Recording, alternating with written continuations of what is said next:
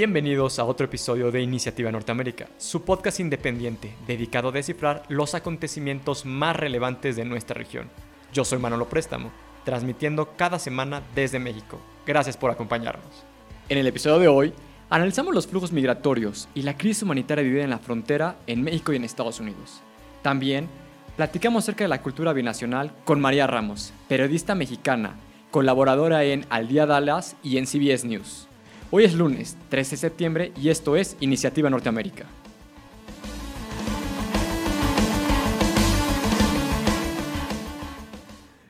¿Qué onda, raza? ¿Cómo andan? Gracias por acompañarnos en un episodio más de Iniciativa Norteamérica. Hoy tenemos una invitada muy especial, María Ramos, periodista mexicana por la Universidad de Texas, El Paso, especialista en temas transfronterizos y migratorios, miembro de la clase de 2020 de Pro Pública de Reporteros Emergentes, así como reportera hoy en día en Al Día Dallas y analista invitada en medios como CBS News. María, gracias por acompañarnos. Hola Manolo, ¿qué tal? Muchísimas gracias, el gusto es mío. María, me da mucho gusto que estuvieras en el programa. Teníamos muchísimas ganas de invitarte debido a tu expertise, debido a toda tu experiencia, a tu trabajo realizado, cubriendo lo, que está, pasando en la frontera, en regiones transfronterizas como lo es El Paso Juárez, como lo es la región de Chihuahua, lo que es El Paso, lo que es Dallas. Ahora bien, además de esto, queremos saber principalmente, y lo iremos tocando a través de la entrevista, qué está pasando en la frontera y cómo nos ha afectado distintas políticas hostiles y punitivas, estos discursos de odio que hemos visto a lo largo de los últimos cinco años, y si tú quieres un poquito más, este, tanto de parte de Estados Unidos como ahora de parte políticas punitivas por parte del gobierno mexicano. Pero bueno, primero que nada, quiero dar un pequeño preámbulo a, a cómo llegamos hasta aquí y dónde estamos parados. Durante los últimos cinco años hemos vivido pasajes muy tensos, muy ríspidos en temas de cooperación, bilateral, en temas este, de seguridad transfronteriza, en temas de la relación bilateral, principalmente tras la llegada de uno de los presidentes, si no es que el presidente más antimexicano en la historia moderna de Estados Unidos y de México, como lo fue la figura del presidente Donald Trump.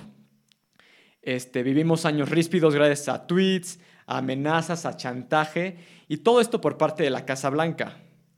Ahora bien, viendo incluso ahora viendo incluso no solo amenazas ya sea parte de este bifocal de mandatario a mandatario, sino que hemos visto y vimos en estos últimos cuatro años de mandato del parte del presidente Trump, vimos amenazas a nuestros pilares económicos como lo fue el Telecan en esa época, hoy en día el USMCA, y también vimos este, amenazas que se han visto también han traspasado este, administraciones, como lo ha sido el cierre de la frontera, en ese entonces por amenazas del presidente Donald Trump, un cierre total de la frontera, como lo hemos visto el día de hoy, que debido a la pandemia y debido a todavía políticas punitivas que fueron implementadas dentro de la administración, dentro de la administración Trump, han, permeado y han continuado en la administración Biden. Ahora bien, todo esto, todo este pequeño preámbulo que he, he dado, fue, fue permisivo y fue auspiciado por dos administraciones mexicanas, la administración del presidente Enrique Peña Nieto y hoy en día la administración del presidente Andrés Manuel López Obrador. Cada una de estas, este, todos estos discursos de odio, estos discursos xenófobos que nos tachaban de violadores, de pertenecientes de, de, bandas, de cárteles, de ser este, asesinos, de ser traficantes, de cualquier estupefaciente, cualquier droga que te imaginabas, Todas estas narrativas que permitieron que Trump fuera presidente, que hoy en día han puesto en peligro nuestras comunidades mexicanas como nunca en la vida lo hemos visto, todo esto fue auspiciado y permitido por estas dos administraciones por un beneficio político. En una primera instancia se apostó a Trump por esta cercanía que había con su círculo cercano, con Jared Kushner, con Ivanka Trump, con su gabinete de seguridad y en ese entonces con el aquel entonces aprendiz de canciller que era Luis Videgaray. Después hay esta transición y ¿qué pasa? El, equipo del presidente de Andrés Manuel López Obrador decidió continuar, incluso cuando se da este reconocimiento al gobierno de Biden. México fue de los, últimos, de los últimos gobiernos en presidir, en aceptar la victoria electoral del presidente Biden porque se seguía teniendo esta cercanía de esta política de no me meto contigo, tú no te metes conmigo en mi política interior y se siguió apostando a costa de los mexicanos en el, en, el, exterior. Ahora, bueno, María, Han pasado casi un año de la salida de Donald Trump de la presidencia de Estados Unidos. María, llevando esta conversación en los condados, en los distritos, con, con, este, con los alcaldes, con las, este, en la Cámara de Representantes, lo, tanto estatales como a nivel federal, en estas zonas, principalmente en la frontera, ¿cómo ha cambiado el sentir de la relación bilateral? Todo esto en estos lugares me estoy diciendo. ¿Cómo ha cambiado en estos últimos cinco años al panorama? ¿Cómo ha cambiado el panorama para las comunidades migrantes en Estados Unidos? Claro que sí, pues mira, te cuento que hemos visto un cambio muy eh, drástico, ¿verdad?, en cómo se ha manejado la política binacional específicamente entre México y Estados Unidos, que lo sabemos, o sea, el, por el ser vecinos, la relación siempre ha sido muy fuerte y pues queramos que no, uno del otro depende para muchas cuestiones. Pero claro que el tema de migración siempre ha sido un tema pues delicado o un tema que causa mucho, mucho énfasis en las comunidades, pero sobre todo por mucha desinformación o por las palabras que utilizan eh, ya sean los políticos o ya también pueden ser medios cuando están hablando de este tema. Entonces tú me mencionabas, ¿verdad? O sea, ¿cómo, hemos visto el cambio y el odio simplemente hacia los migrantes? Em, yo siento que, que, bueno, o sea, siempre estas personas que no tienen ese sentido de, de qué significa vivir en una comunidad fronteriza, les cuesta mucho entenderlo. Entonces, eh, yo vivo aquí en la ciudad del Paso y es hermana con la ciudad de Juárez, que que no los, eh, simplemente nos divide un puente, porque es una cultura muy fuerte y las dos ciudades dependen una del otro. Entonces, si pensamos un poco desde cuando comienza Donald Trump a hacer su carrera de, de que decide que se va a lanzar para presidente, bueno, pues los primeros mensajes y que hasta ahorita lo escuchamos tiene un eco enorme es vamos a construir un muro, México va a pagar por él y los mexicanos este, simplemente vienen a destruir nuestro país y son criminales. Bueno, ese mensaje no, no ha bajado, no se ha bajado la guardia con ese.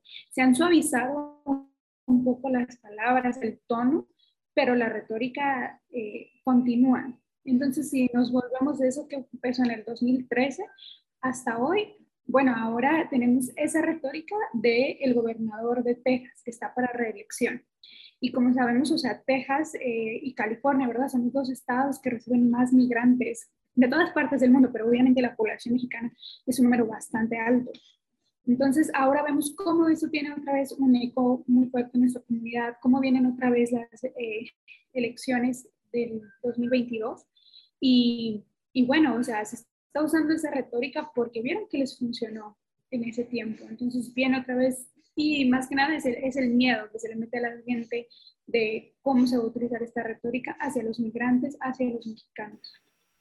Mencionaste dos cosas importantes. Primero que nada, la continuación de políticas de odio y de estas narrativas que tanto este, son el comienzo, son el parteaguas de este espectro político que se va acercando más. Todo comienza con una narrativa de odio, todo comienza con un discurso este, racista y todo esto, este, este posicionamiento de, buscar un enemigo, de buscar el exterior como ajeno, de buscar estas políticas xenófobas.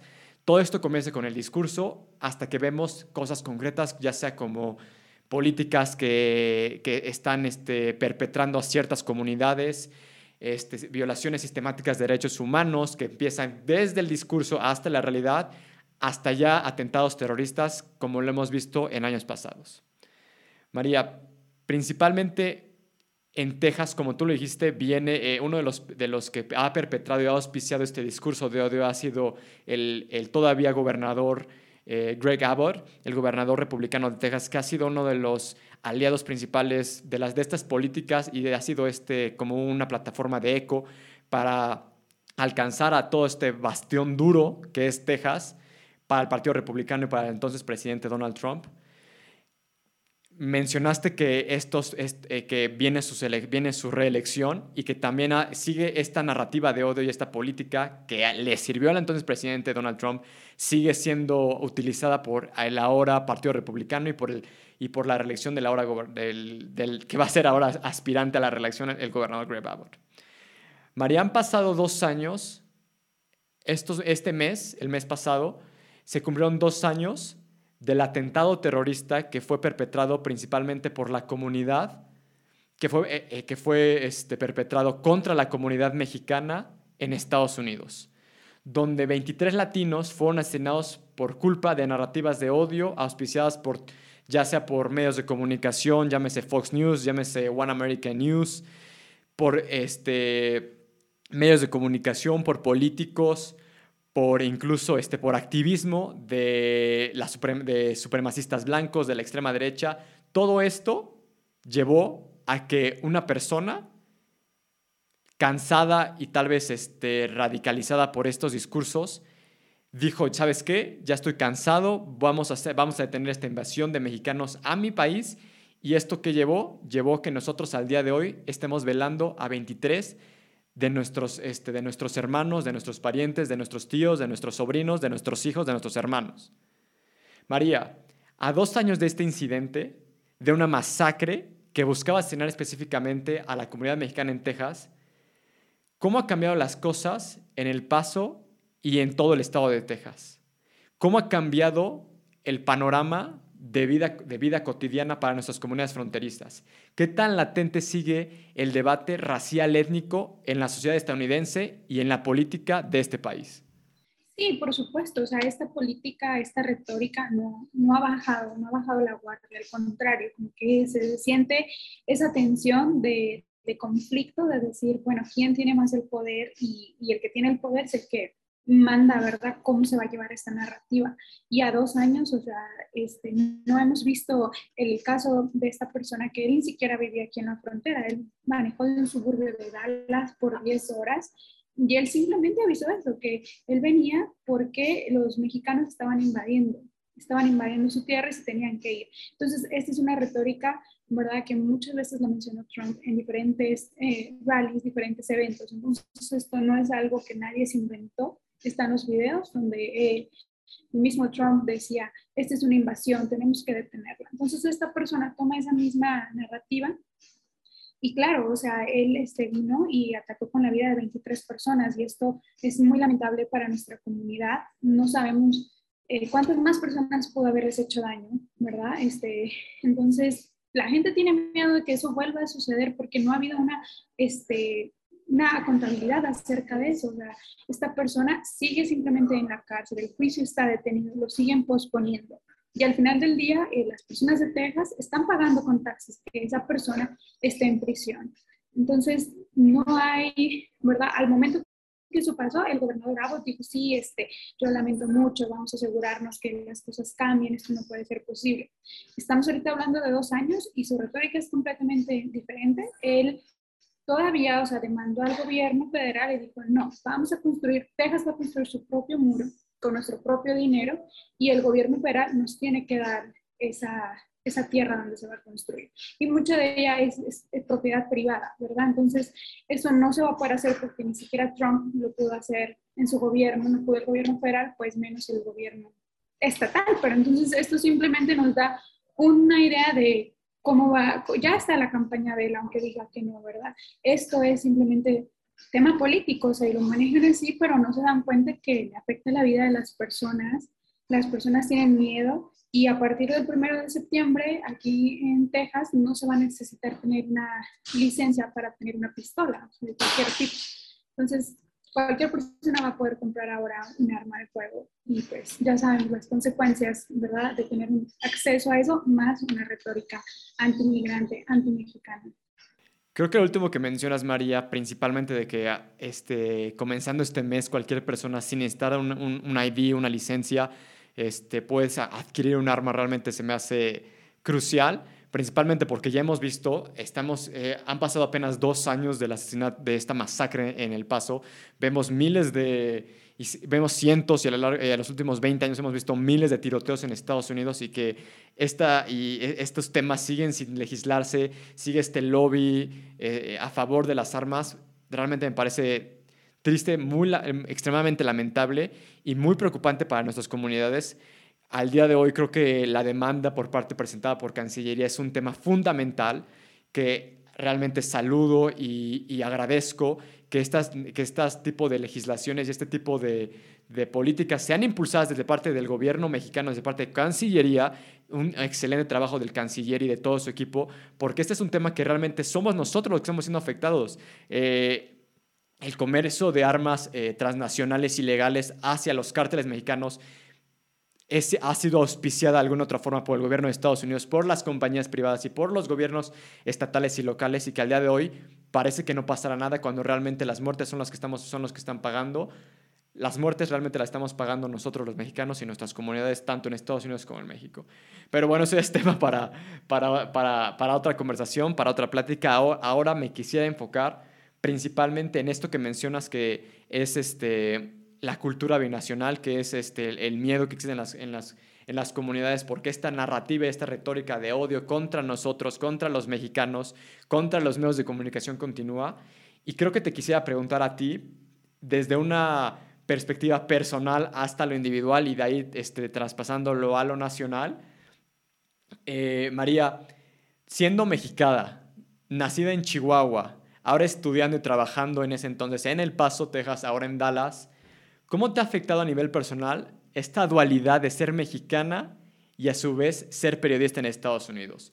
Y te pregunto debido a que esta cruzada terrible que ahora ya, ya hemos visto que ha, cruzado frontera, esta cruzada contra medios de comunicación por parte desde presidencia de Estados Unidos, que se, que se construyó esta narrativa desde hace cinco años, desde el anuncio presidencial del presidente Donald Trump, que él decía que los medios de comunicación son el enemigo del pueblo, que si tú estás conmigo, es, si, tú, si tú hablas bien de mí, estás conmigo. Si estás en mi contra, es porque hablas mal de mí. Y, incluso creo que era a una, a una, periodista, no sé si recuerdo si era de CBS o de ABC, que ella la confrontaba y decía, presidente, es que yo no soy noticias falsas. No es, no, no, no, mi trabajo no es juzgarlo, mi trabajo es decir la verdad. Y incluso Trump en cámara, él dice, sí, pero para mí y para que mis votantes me crean y me apoyen, tengo que convencerlos de que tú eres noticias falsas y eres el enemigo del pueblo. Entonces, te pregunto, tú siendo periodista y desde tu trinchera, que es realmente admirable, que es desde una comunidad transnacional, siendo mexicana, trabajando estos temas de racismo, de, xenofobia, de, este, de comunidades transfronterizas, te quiero preguntar, ¿cómo se vive esto? Siendo, te quiero preguntar, ¿sientes una mayor responsabilidad o un mayor peso al realizar tu trabajo? ¿O sientes un mayor rechazo y tienes que tener más cuidado de distintos grupos sociales que fomentan estas narrativas. ¿Cómo es hacer periodismo en estos tiempos y cómo es ser periodismo siendo mexicana en Estados Unidos? Pues, o sea, yo siento que es, sigue siendo eh, una vocación. Nosotros estamos aquí para servir, para informar a la gente, ¿verdad? Es nuestro deber.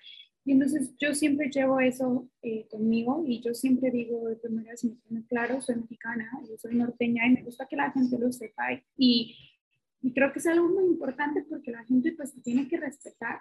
Pero claro, hay muchas personas que no lo hacen o que simplemente por ser medios ya te dicen, no, son fake news. Entonces yo he aprendido que uno tiene que enfocarse en hacer su trabajo y la gente siempre te va a hablar, te va a atacar, ¿verdad? Recibes correos, eh, hate emails, recibes tweets este, diciendo fake, fake news, pero pues mientras uno se, pues así digamos, que te amarres a tus facts, este, pues estar con esa tranquilidad, ¿verdad? Y simplemente yo pienso que la mayor recompensa es cuando la gente te agradece o te dice, oye, leí esta nota, este, gracias, me esa información, o dónde puedo buscar más información, o alguien se acerca y te dice, este, mi sufrió de esto. Entonces ahí ves que, que pues tu trabajo está, está siendo agradecido y, pues para eso estamos, para informar a la, a la comunidad y sobre todo el compromiso eh, con la comunidad hispana yo escribo el reporte en inglés y en español porque creo que pues es esencial, o sea, necesito seguir informando a mi comunidad para que tomen decisiones eh, con base a información y no simplemente a lo que leyeron en Facebook en un post de no sé quién. Sí, concuerdo totalmente contigo. Creo que esto es uno de los, este último punto que mencionabas, de que todos ahora parece que nos informamos para bien y para mal en Facebook, en redes sociales. Y creo que esto es uno de los principales enemigos que nosotros como periodistas, como investigadores, como medios de comunicación, incluso como hermanos, como hijos, tenemos que combatir que este es enemigo claro que es para todos, que es la desinformación.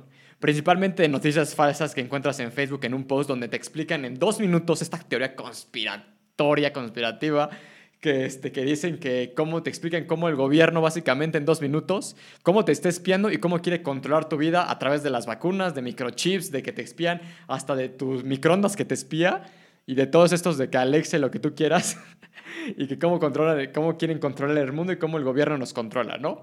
Pero bueno, ese ya es tema para, para, para otro episodio.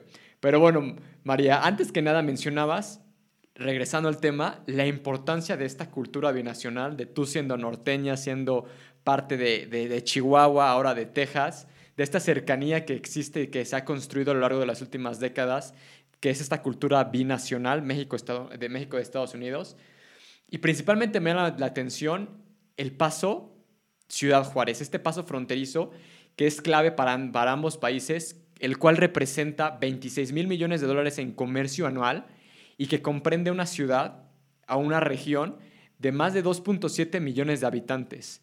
Leía un texto del, New York Times que, que, mencionaba cómo era un día en la vida de una mexicana que vivía en Juárez, que bueno, ahora sí que su casa estaba en Juárez, pero su vida estaba este, en El Paso.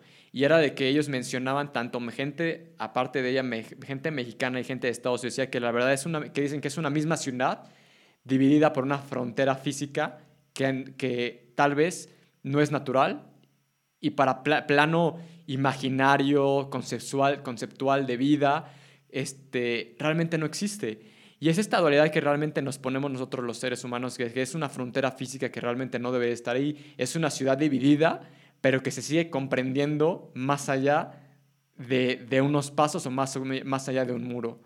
Y realmente lo que quiero compartir contigo quizás desde una, percepción centrista desde la Ciudad de México, desde el, este, la área metropolitana, el Estado de México, Puebla, incluso desde el sur o desde un poquito más el norte, desde las costas, este, tenemos esta, esta, esta, esta visión de que todo lo que importante que pasa en México, ya sea pasa en la capital o pasa en Puebla, en Guadalajara o en Monterrey. Más allá de eso, no existe, a menos que te vayas de vacaciones, pero bueno, eso es otro tema.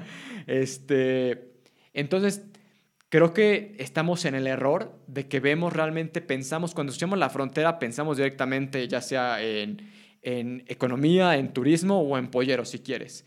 Pero no notamos realmente la importancia que le debemos de dar a, a nuestras comunidades transfronterizas y a la importancia económica y cultural que se ha desarrollado en la frontera. Ahora bien, María, tú eres para mí, yo creo que tú eres el perfecto ejemplo que es que le debemos dar a la importancia de la cultura fronteriza y los resultados que tiene la cooperación este, transnacional y transfronterizo.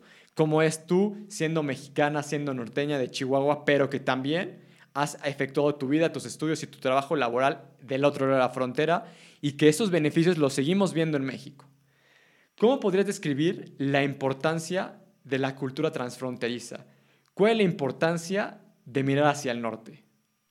Claro, o sea, existe esa relación que ha sido de toda la vida, ¿verdad? Y tenemos, o sea, el paso, de la mayoría, el 80% de la población es hispana, o sea, reconocen muchos ellos como hispanos. Entonces, eh, es una, las personas que no viven en una ciudad fronteriza no entienden la dinámica y mucha gente que vive en Juárez eh, cruza el paso todos los días y viceversa, o tiene familia acá y viene de vez en cuando, o viene a las compras.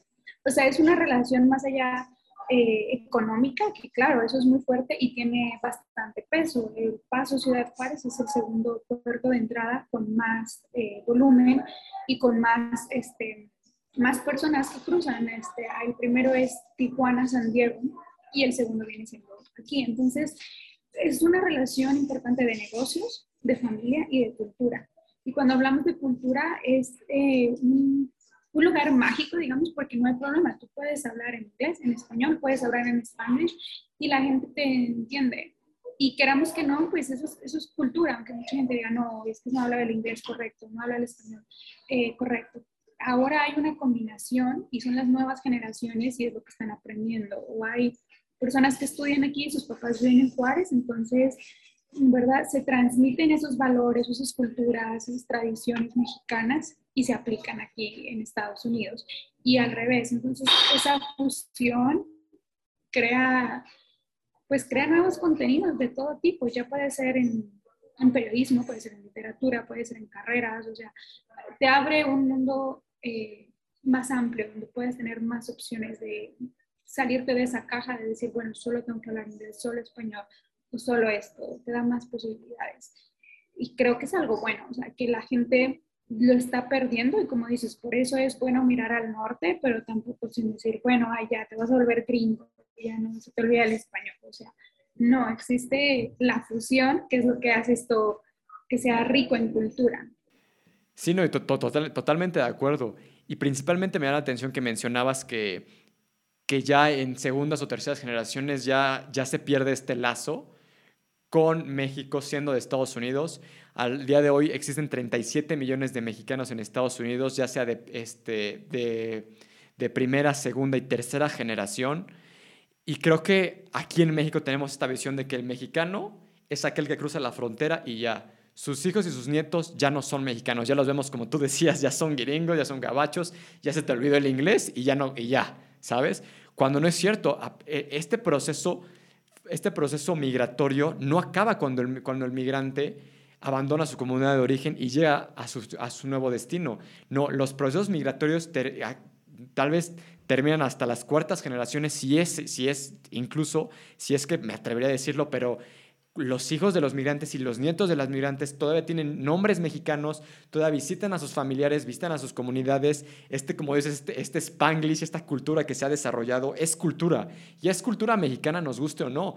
Tal vez no lo notamos desde Ciudad de México o desde presidencia, desde el gobierno, tal vez no lo notamos, pero estos mexicanos siguen siendo mexicanos, a pesar de que tengan, incluso a pesar de que tengan otros nombres y que ya también, no, hasta incluso si no hablan español, no importa. Eh, eh, eh, siguen yendo a supermercados o a mercaditos mexicanos a comprar productos que no solo encuentras que le recuerdan a sus papás o que le recordaban a ellos en sus visitas este, cercanas a su México, ¿sabes? Y que tal vez tenemos esta mala concepción de que ellos no son mexicanos.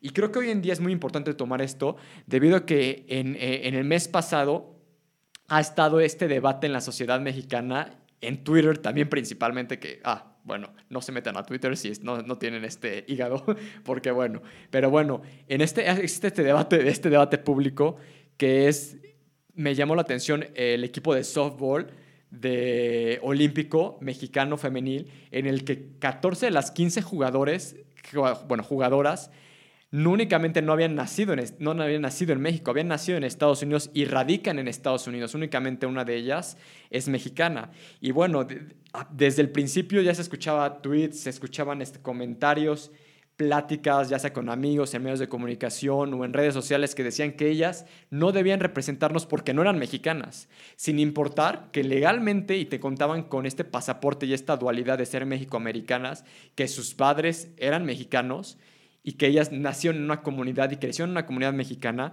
que no, que ellas no eran mexicanas, no hablaban español y no tenían por qué representarnos. Todo esto creo que nos demuestra que México sigue siendo un país profundamente racista y clasista. Ahora, María, te quiero preguntar a ti, porque yo siento que a pesar de que yo tenga una visión y que mi trabajo y mis experiencias me han permitido conocer esta, esta dualidad y este, esta cultura binacional, ¿quién más que tú que nos puede ejemplificar ¿Cómo se vive esta dicotomía de realizar tu trabajo y vivir tu vida en Estados Unidos siendo mexicana y a su vez volver a tu país, regresar a casa, pero ya con una vida del otro lado de la frontera? Pues mira, yo siento que en Chihuahua, igual por ser estado en el norte y en la ciudad, ¿verdad?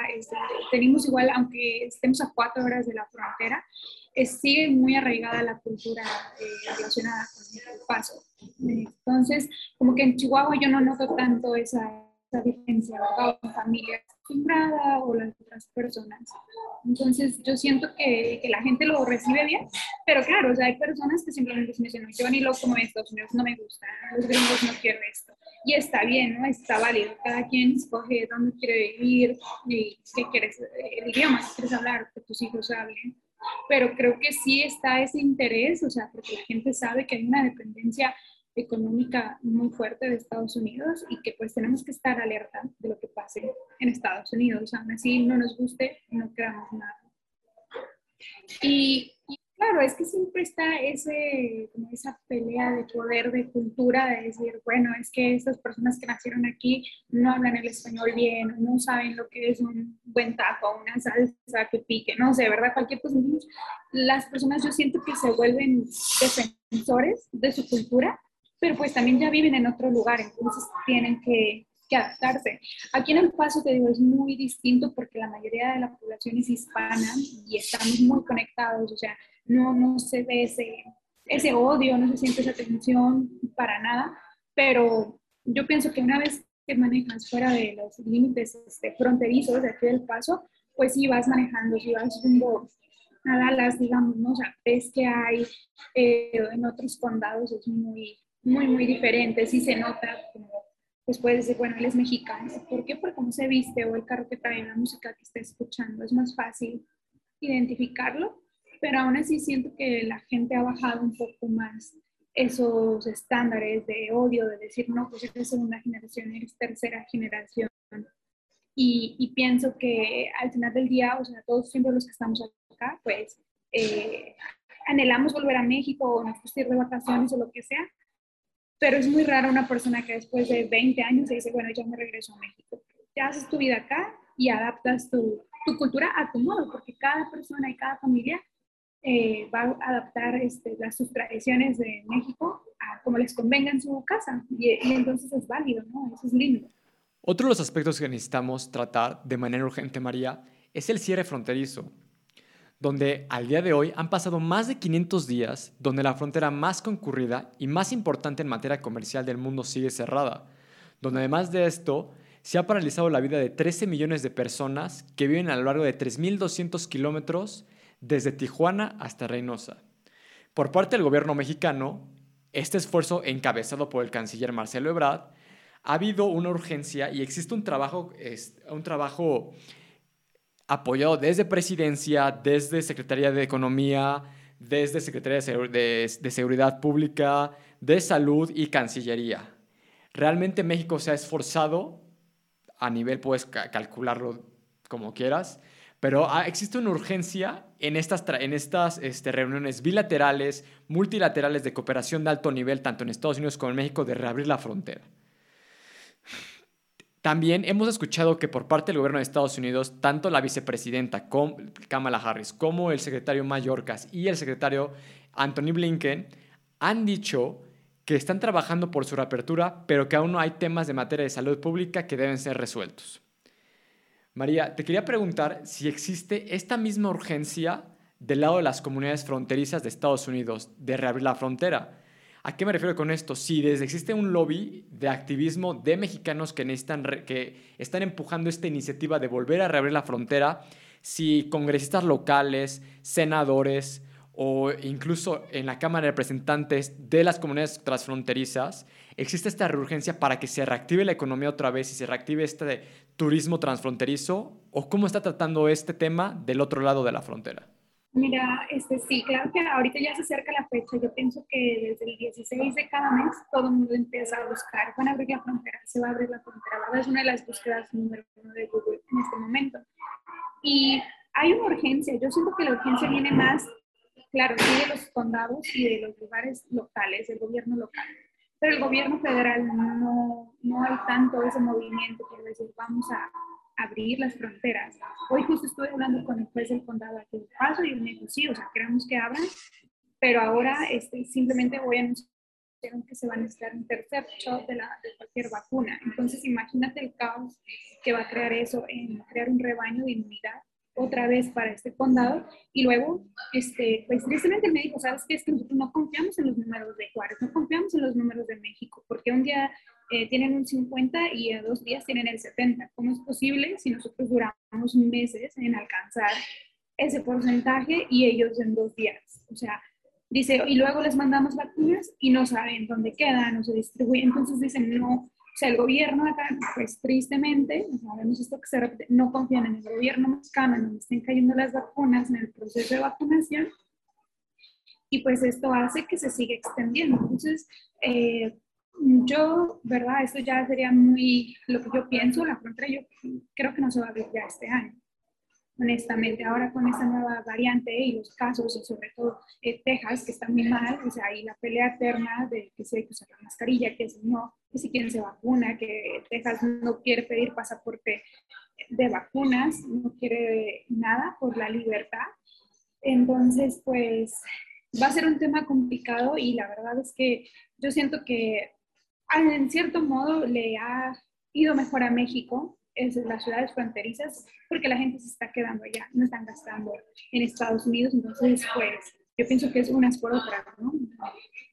Totalmente de acuerdo, María, y creo que también, como tú lo mencionabas, ha habido un desfase de cifras tanto desde Cancillería como también en las comunidades este, a través de, ya sea en El Paso, en Brownsville, en San Diego, de que hay un desfase de las cifras del gobierno mexicano que presenta en el, en el proyecto de vacunación, en el avance del proyecto de vacunación, a las cifras que tienen en estas comunidades y principalmente en Estados Unidos. Entonces creo que también a pesar de, esta, de todas las eh, vacunas que ya podremos debatir en un futuro a cambio de qué nos está dando Estados Unidos, pero sí es cierto que el tema de la vacunación no es el esperado como quisiéramos y que creo que, como tú lo mencionabas, creo que ya no lo veremos hasta el siguiente año, se ha también pospuesto una vez más la reapertura, entonces seguiremos al pendiente y seguiremos escuchándote y leyéndote en futuras ocasiones para ver cómo siguen estos temas.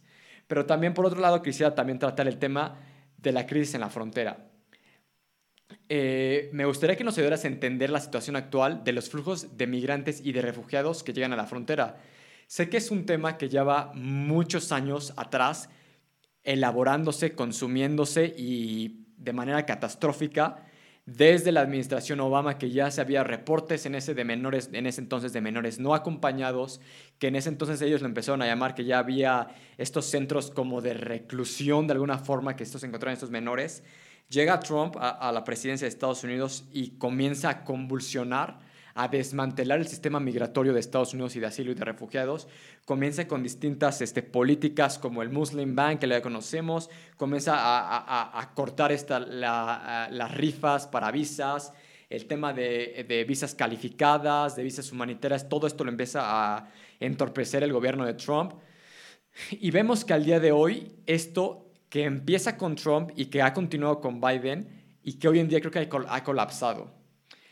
Para empezar, también quería tratar el tema del, título 42, que para quien no lo sabe, le comento que es básicamente es una medida de salud pública punitiva implementada por el gobierno de Donald Trump, por la administración, que básicamente permite deportaciones express en la frontera con excusa de proteger a la población de Estados Unidos en un tema de salud pública, en este caso la pandemia de COVID-19.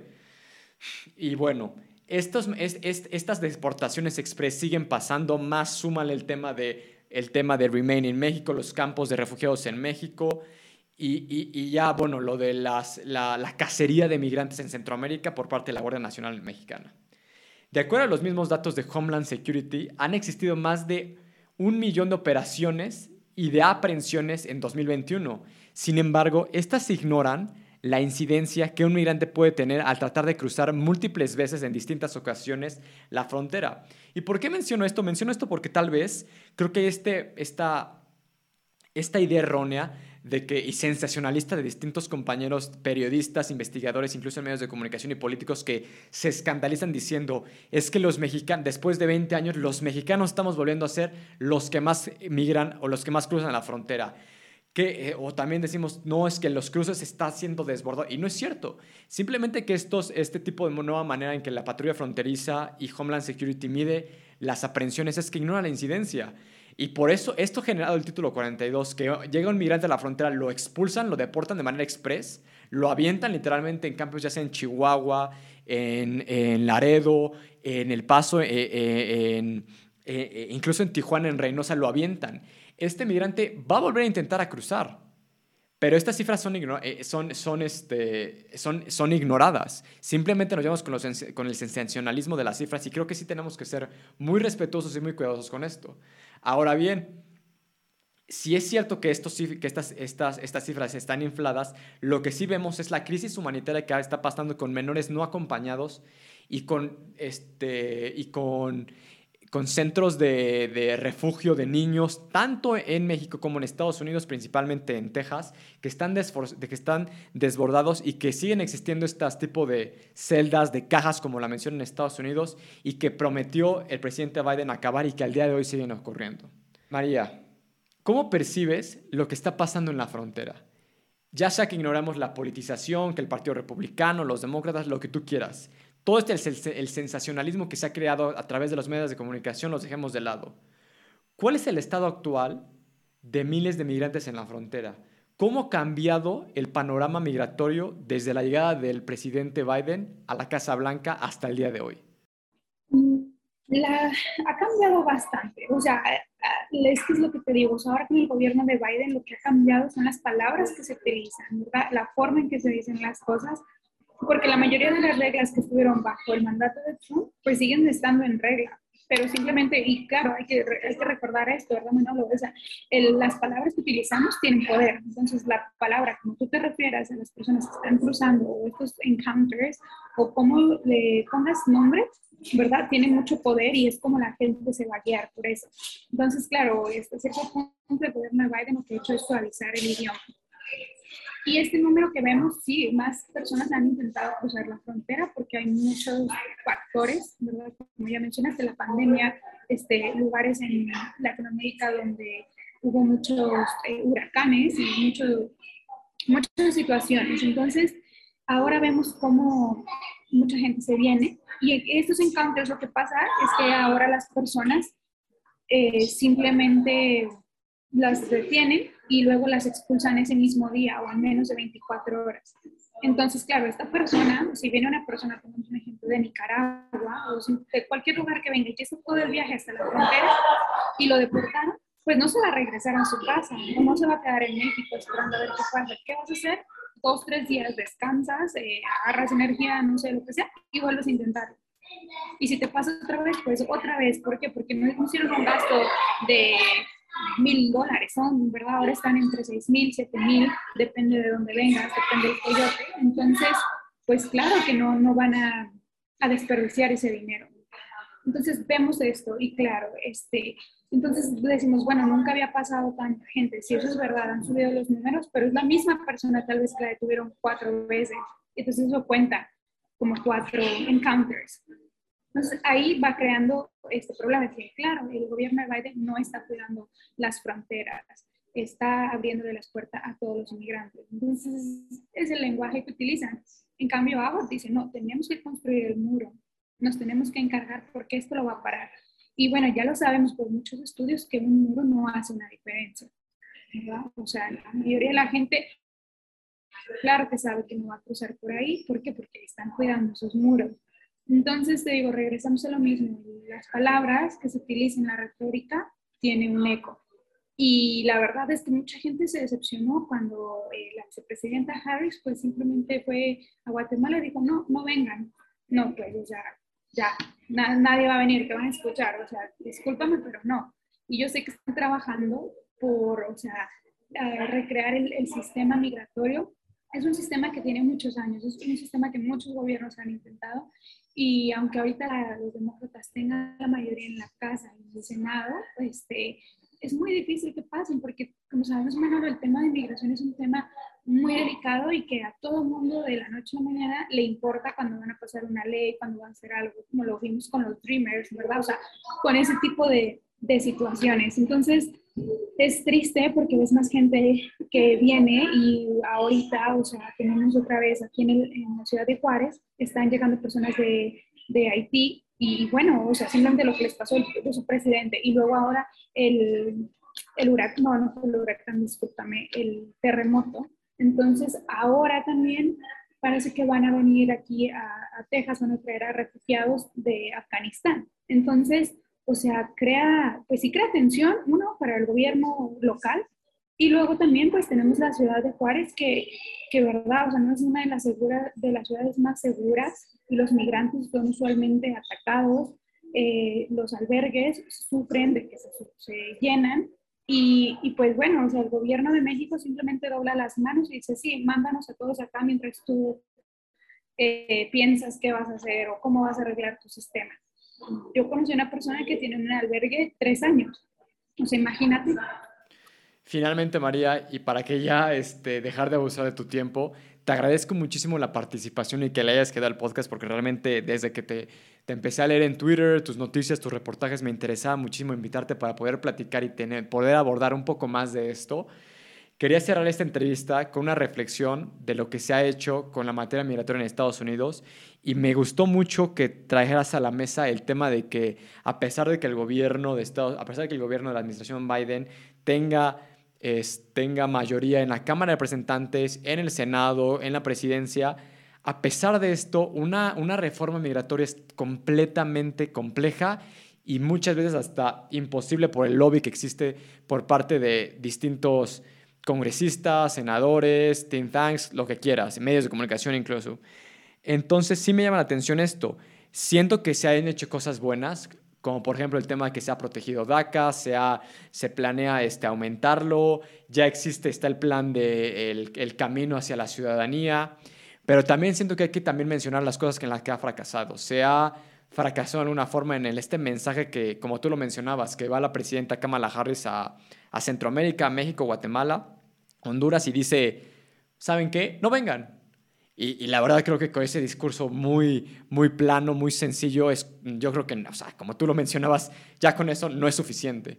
Se necesitan atender las causas de fondo, se necesitan realmente reformar el sistema migratorio, continuar con esto, nuevas políticas y, más trabajo de nuestros legisladores y de nuestros activistas y de nosotros periodistas, este, investigadores. Desde tu perspectiva como mexicana, como periodista, como desde alguna forma de tu trinchera de activismo, estudio, trabajo, incluso personal, ¿por qué no han cambiado las cosas como se había, como se había previsto y como también nos habían prometido la administración Biden? ¿En qué ha fallado esta administración en el tema migratorio? Es que eh, volvemos a lo mismo que menciono, ¿no? Claro, cuando estaban con, con, Trump decían los niños están en jaulas, no sé qué, y ahora dicen, no, este, los tenemos en un sitio donde los niños pueden jugar, pueden hacer cosas, o sea, es la misma cosa. Los sitios cerraron algunos, pero para abrir otros, y aquí mismo en la, en la base militar de Fort Lee es donde está uno de los más grandes, que lo hicieron para albergar más de 10.000 niños. Y, y, claro, porque los niños no, bajo título 42, ellos no los regresan, ellos se quedan menores de 18 años pero han habido varias protestas para cerrar esto, ¿verdad? Vino el, secretario de Seguridad, Javier Becerra, también a él ver las condiciones. La congresista aquí el paso fue a ver el lugar y dijo, ¿cómo es posible que vivan así? Pero no hacen nada. Ese sitio eh, sigue ahí y como dice, hay muchos en todo el, en todo el país. Y, y, la verdad es que pues los niños sufren porque simplemente están encerrados ahí. O sea, es como una, es una prisión. Y es lo que te digo, simplemente cambian el lenguaje para hacerlo de una forma, ¿verdad?, más eh, humanitaria, pero siguen en regla las mismas condiciones. No hay un cambio. Entonces, el cambio que ha habido con Biden, pues es, otro lenguaje, pero, pero le ha costado tiempo y esperemos a ver, eh, ¿verdad?, en el tiempo que le queda, si de verdad va a hacer un cambio o... Eh, porque claro, también está en juego su reelección. Entonces, aunque apenas acaba de ganar, pues tú sabes, eso es, en cuanto ganas ya estás con la estrategia para la siguiente eh, reelección, entonces vamos a ver con qué, con qué este, estrategia ah, se acercan hacia estos temas de migración. Muchísimas gracias María, te repito, siempre eres bienvenida en este programa, espero poder seguir colaborando, seguir leyéndote y seguir escuchando más de ti. A todos los que nos acompañan, muchísimas gracias por escucharnos. Nos vemos la siguiente semana con más contenido, más reportajes y más entrevistas. María Ramos, muchísimas gracias. No, muchísimas gracias a ti. Un gusto estar aquí y cuando quieras, este, aquí estamos. Eso es todo por el episodio de hoy. Gracias a todos por escucharnos, a nuestra casa productora, Estudio 12, y a todos los que hacen posible el proyecto de nuestra gran región. Síguenos en nuestras redes sociales, en Twitter y YouTube como arroba Manolo Préstamo, en Instagram como Manolo Préstamo-bajo y en Facebook como arroba Manolo Préstamo TV. Y para todos los que nos escuchan, las personas no abandonan sus hogares y sus vidas por gusto propio. Huyen y migran para sobrevivir. Nunca lo olvidemos. Nos escuchamos la siguiente semana. Hasta el próximo episodio.